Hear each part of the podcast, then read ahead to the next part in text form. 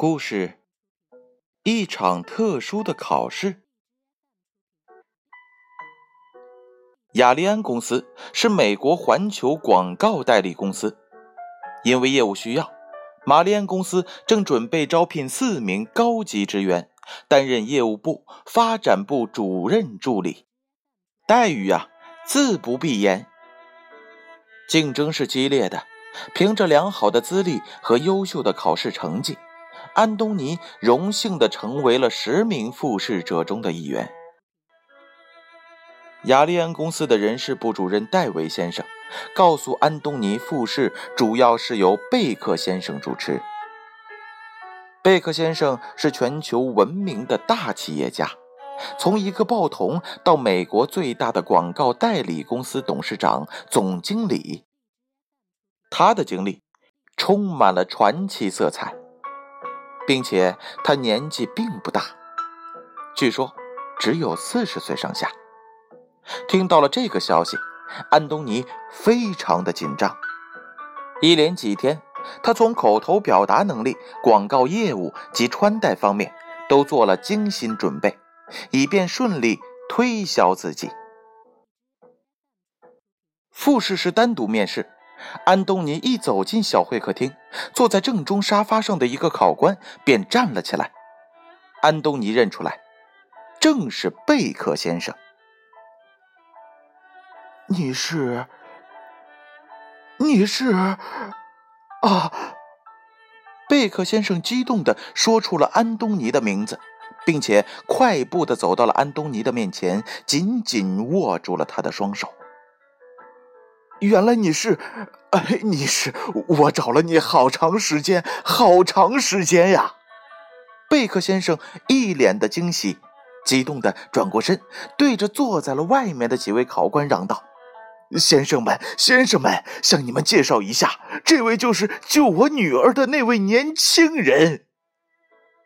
安东尼的心狂跳了起来，还没容得他说话，贝克先生就把他拉到了身旁的沙发上坐下，然后说道：“我划船技术太差了，把女儿掉进了密西西比河中，要不是这位年轻人，就麻烦了，真抱歉。”当时我只顾看我自己的女儿了，也没来得及向你道声谢谢。安东尼竭尽全力的抑制住心跳，抿抿发干的嘴唇，说道：“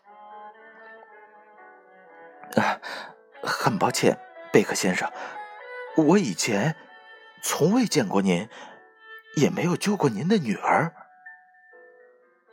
贝克先生又一把拉住了安东尼。你忘记了，四月二日，密西西比河，肯定是你，肯定是你。我记得你脸上有块痣，年轻人，你骗不了我的。贝克先生一脸的得意。安东尼站了起来。啊，贝克先生，我想您肯定是弄错了，我没有救过您的女儿。安东尼说的很坚决。贝克先生一时愣住了，忽然他又笑了，哈哈哈哈哈哈！啊，年轻人，我很欣赏你的诚实，我决定你免试了。几天后，安东尼幸运的成为了雅利安公司的职员。有一次，安东尼和戴维先生聊天，他问戴维。救贝克先生女儿的那位年轻人，找到了吗？贝克先生的女儿。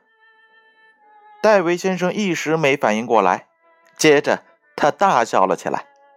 哈哈哈！嗯，他女儿，哎，有七个人因为他的女儿被淘汰了。其实啊，贝克先生根本就没有女儿。故事讲完了，小故事，大哲理。这则故事又告诉了我们什么样的道理呢？大家都赞赏诚实的人，也希望自己是个诚实的人。可是，当这种诚实和自己的眼前利益发生冲突时，你会做出什么样的选择呢？这正是考验我们的时候。对别人诚实，同时也对自己诚实，你才会发现，这其实才是你最大的利益和最大的财富。故事：一场特殊的考试，由建勋叔叔播讲。